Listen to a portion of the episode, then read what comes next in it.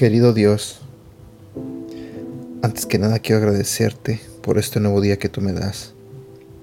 Señor, quiero pedirte que abras el corazón y la mente de las personas que están escuchando este audio en este momento.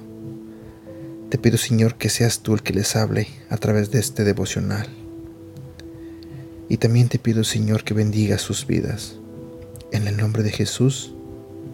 Amén. Hola, ¿cómo estás? Buenos días. Mi nombre es Edgar y este es el devocional de Aprendiendo Juntos. En esta mañana vamos a hablar de un tema que se titula La estrella de la mañana. Así que te pido que prepares tu mente y tu corazón para escuchar de la palabra de Dios en este día. Deseo de todo corazón que Dios te hable.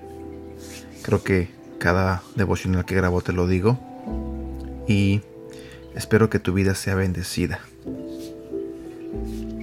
En la Biblia nos dice en el libro de Apocalipsis, capítulo 22, versículo 16, Yo Jesús he enviado mi ángel para daros testimonio de estas cosas en las iglesias. Yo soy la raíz, la estrella resplandeciente de la mañana.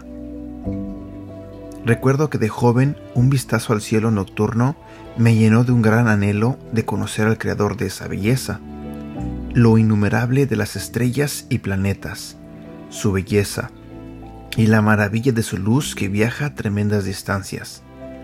Todo habla del infinito e inmenso poder de Dios. Hay una lumbrera que resalta en el cielo matutino cuando las demás se han desvanecido. En realidad es el planeta Venus también llamado el lucero del alba. Es el objeto luminoso más visible después del Sol y la Luna, y se ve las primeras tres horas después del atardecer y las últimas tres horas antes del amanecer. Los cristianos somos viajeros, y en la antigüedad estas personas se guiaban por las estrellas de la noche. Dice Jesús que Él es esa estrella tan hermosa y brillante que da esperanza porque el amanecer es eminente. Hemos conocido la luz de su gloria, pero solo en parte.